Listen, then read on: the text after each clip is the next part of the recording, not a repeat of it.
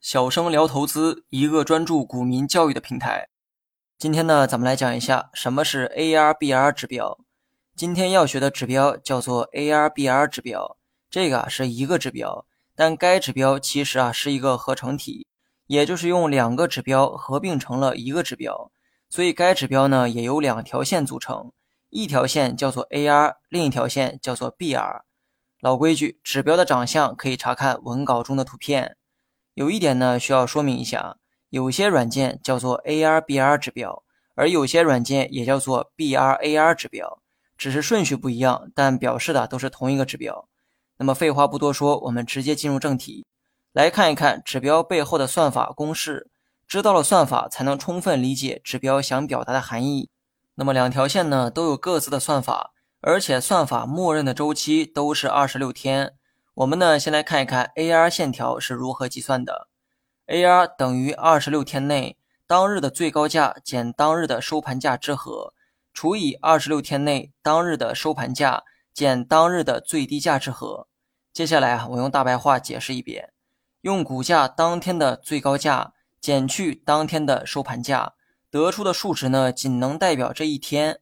于是你用同样的方式计算前一天，然后再计算前三天、前四天、前五天等等，直到把最近二十六天每天的数值啊都给算出来，然后将这二十六天的数值全部相加，你就得出了公式的左半部分，也就是二十六天内当日的最高价减当日的收盘价之和。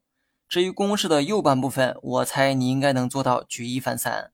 二十六天内当日的收盘价减当日的最低价之和，对比我刚才的那个解释啊进行理解即可。我呢就不浪费时间了，因为接下来还要讲 BR 线条的计算公式。不过呢，有了对 AR 的理解，BR 理解起来呢也会容易很多。BR 等于二十六天内当日的最高价减前一日的收盘价之和，除以二十六天内前一日的收盘价减去当日最低价之和。如何理解？可以参照我上文的解释。BR 和 AR 的不同点只有一点，那就是收盘价。AR 的算法中用的都是当天的收盘价，而 BR 的算法中换成了前一日的收盘价。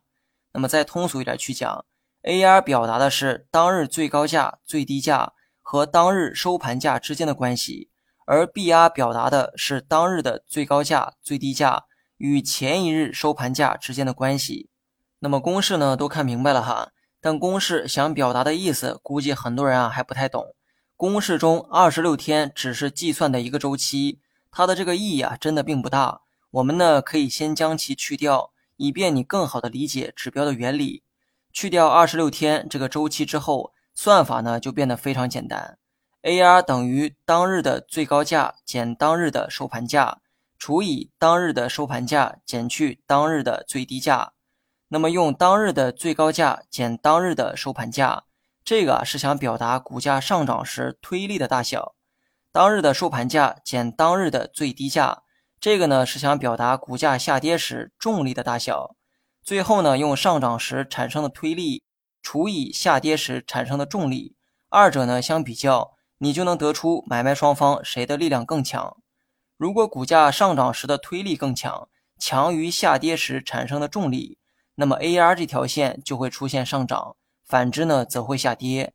那么这就是对 AR 这条线的理解方式，不知道大家有没有理解呢？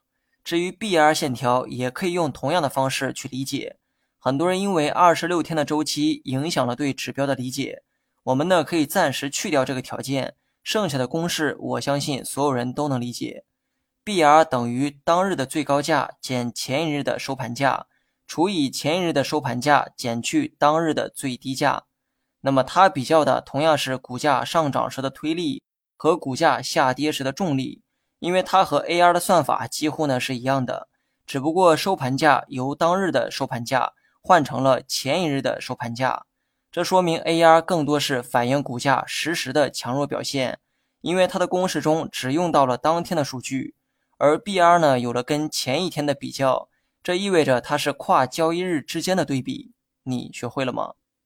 好了，本期节目就到这里，详细内容你也可以在节目下方查看文字稿件。